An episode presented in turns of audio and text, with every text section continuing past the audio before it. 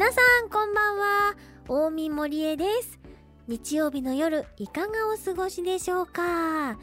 ここからは猫にまっしぐら大見森江の猫森をお送りします。この番組は猫好きな方に送る猫好きのための番組です。皆さん猫好きですか？はいはいはい。皆さん猫大好きですね。私も猫大好きです。の実は昨日あの地元のクレープ屋さんに行ったんですね。そしたらあの西表島のマングローブですっていう張り紙がされたマングローブが置いてあったんですよ。でまあ私が何気なく母に「あ西表島のマングローブだってあれ」みたいな感じに話しかけたら「お読めるすごいじゃん」みたいな感じに言われてちょっとこいつバカにしてんのかって思ったんですけど、まあ、でも確かに知ってないと読めない漢字ってありますよね。あのまあ、西表島って西に表に島で西表島って読むんですけど、まあ、なんで私がこれ読めたかって言いますとあのなんかの教科書にその西表山猫っていう西表島にしか生息しない動物がいるっていうのをなんかの教科書で見てすらって読めたんですね。まあそんな風になんでかわからないけど、まあ、難しいのに読めたりするものってなんかあるなって改めて思いまして。っていうのもその愛知県で言いますと地名で地流ってあったりするじゃないですか。あの知るに立つで地流だったり。でまあ猫ムニらしく猫で言いますとあの熊と猫でパンダだったりなんか知らなきゃ読めないものってまあたくさんあるんだなって思うと、まあ、私西表島が読めたのがすごく嬉しかったっていう昨日あった出来事でした。えー、ということでこんな感じでね皆さんからの猫にまつわるお便りを紹介して可愛らしい猫のエピソードを皆さんと共有していけたらいいなと思います。また皆さんの自慢の猫ちゃんの声も放送でオンエアしたいと思います。Twitter で「ハッシュタグ猫森」をつけて動画をツイートしてください。猫森はカタカナでお願いします。短い時間ですが最後までお付き合いください。CBC ラジオ大見森への猫森皆さんからのメールお待ちしています。メールは猫森のホームページにあるメールフォームから。CBC ラジオから大見森への猫森お送りしています。まあ、いつも最初のコーナーは今週の猫トピーといって猫のトピックスお送りしてきましたが、まあ、今週はこれまでにあの番組にいただいたお便りを時間の限りご紹介する猫メールスペシャルをお送りしたいと思います。ということで早速読んでいきます。夜の女王ラムさんからこんばんは初投稿です。ということでありがとうございます。私は猫との触れ合いがほとんどって言っていいほどありません。あるとしたら猫を飼ってる友人宅へお泊まりに行った時に私のお腹の上で猫が丸まって寝ていたことです。この番組は猫に関する教養番組だと思っています。森江さんやリスナー様のアドバイスや情報を聞いて猫に関する知識を身につけようと思います。ということでいただきました。やっぱ猫がお腹の上にね丸まって寝るっていうのは本当に幸せなことですよ。あの重いああ猫ちゃんによってはあのやっぱり眠たくなってくると子供もね子供も眠たくなってくるとどんどんどんどん力が抜けてあ重いなってなると思うんですけど猫ちゃんもそうでやっぱ最初のうちはやっぱしっかり起きてるんですけど眠たくなってくるとやっぱ体が緩まってああちょっといるなっていう実感はあるんですけど私の愛病のそらちゃんは結構軽いので乗ってても気づかないみたいな時たまにあります。まあ、冬場なんですけどそれは夏場になるとさすがにね薄いブランケットの上にいたりすると気づけるんですけどまあそんなこともやっぱありますね。であのラムさん教養番組だとおっしゃってくださったんですけど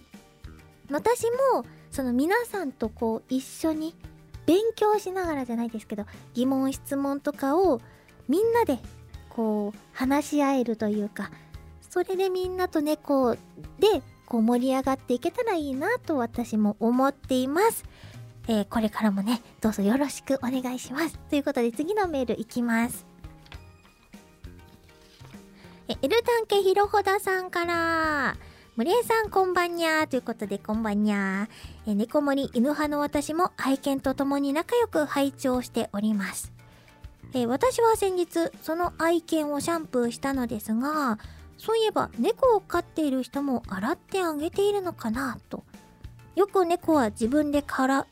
顔を洗うとか実際目にしたこともありますがあれで綺麗にいてくれるものなんでしょうかということでまあ私そらちゃん愛病のそらちゃんは洗ったことがないですあの汚ねえって思うかもしれないんですけど死ぬほど嫌がるんですよ本当にもうとてもじゃないけど一緒に入ったら傷だらけになっちゃうぐらい嫌がるのでちょっとあの、あの、あるんですよ。拭くものが。シャンプー、猫がそう体を舐めても問題ないようなふきふきする、体をふきふきするシートがあるんですね。売ってるんですよ。それで拭くことはありますけれども、シャンプーといってまあお風呂に連れてって水シャーなんてしたらもうとんでもないって感じになってしまうので、まあ、うちの猫は入れてないですね。ただ動画で洗ってもらってる子もいたりするのでこれも個体差があるのかなと私思いました。どうなんですかね？皆さんの猫ちゃんはどうですか？洗ったりしてますか？どうなんでしょう。またねそんなことも送っていただけたら嬉しいです。続きましてかつお風味のあごだしさんから。4月30日の放送で猫のお尻の匂いをというお話がありましたがもちろんお気持ちわかりますよということで、まあ、私その前の放送で猫のお尻の匂いを嗅ぐのが好きだという発言をしましたけれどもやっぱ猫好きはわかるんですねやっぱ嬉しいですわかるって言ってくれる人がいると猫のお尻はいい匂いがする香ばしい香りがします。はい。あの、ちょっと苦しくなってきたので、ちょっと、あの、かつふみのあごだしさん、あの、私はお尻より猫の口の匂いが好きです。なぜかいつもお魚の匂いがするんです。うちにいた猫だけかなと、こちらもそんな風にいただいたんですけど、私は、確かに猫のお口の匂いってあくびとかするとめちゃくちゃお魚の香りするんですよ。うってなるぐらいお魚の香りがしまして多分やっぱ主食で食べてるカリカリだとかそれこそチュールマグロ缶とかだとお魚やっぱ摂取してるから猫の口からはお魚の匂いがするのかなって思うんですけど、まあ、確かに独特の匂いではあるなとは思いますね私はやっぱりお尻の香りが好きです。ということで、マルピーさんからいただきました。えっ、ー、と、いよいよゴールデンウィークですね。ということで、ちょっとね、まあ放送日はゴールデンウィークの終わりかけなんですけれども、えー、その後、でも、この時期は猫ちゃんの毛が生え変わる時期なので、お掃除が大変だったりしますよね。家では、ゾンゾン串と呼んでいる特別な串、ビジネスホテルでもらうプラの串。でも、ゾンゾンゾンと声をかけながら、抜けかかりの毛を串で解いてあげます。それを袋に溜めて、溜まったら丸めておいて何かに使おうとキープしています。何に使うかはまだ不明です。そらちゃんの抜け毛はどうされてますか？ということで、確かに、この季節が変わる時って、本当に抜けるんですよ、毛が。なので解いてあげないとあのやっぱ猫ちゃんって毛づくろいする時にその抜け毛をねこう含んでしまってやっぱりちょっとしんどいってなってしまうのでやっぱ定期的にこの時期とか生え変わる時期は解いてあげないといけないんですけど私はそらちゃんの抜け毛は集めておりません。捨ててしまっております。っていうのもなんか そらちゃんの抜け毛汚いんですよ。あのごめん。そらちゃんごめん。あのなんでなんでキジトラなのでなんか一本の毛にいろんな色が入ってるって言い方したら伝わりますかね？キジトラなのでちょっと白みがかったところだったり茶色っぽいところだったり黄色っぽいところだったりあるので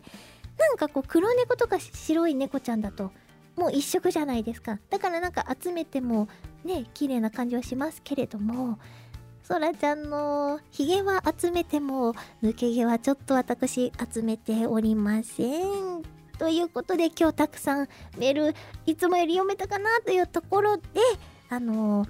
こんな感じにね月1くらいのペースで猫メールスペシャルお送りできたらななんて思うので皆さんからの猫メールぜひぜひお待ちしております。CBC ラジオ大見森への猫森皆さん今日の放送いかがでしたでしょうか？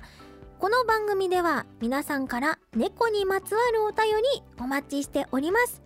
うちの自慢の猫猫についての疑問質問などなど猫についてなら何でも OK です。えメールは大見森への猫森ホームページにあるメールホームからツイッターはハッシュタグ猫森をつけてつぶやいてください。猫森はカタカナでお願いします。もしかしたら私、おみがリアクションするかもしれません。大見森江の猫森、お相手は大見森江でした。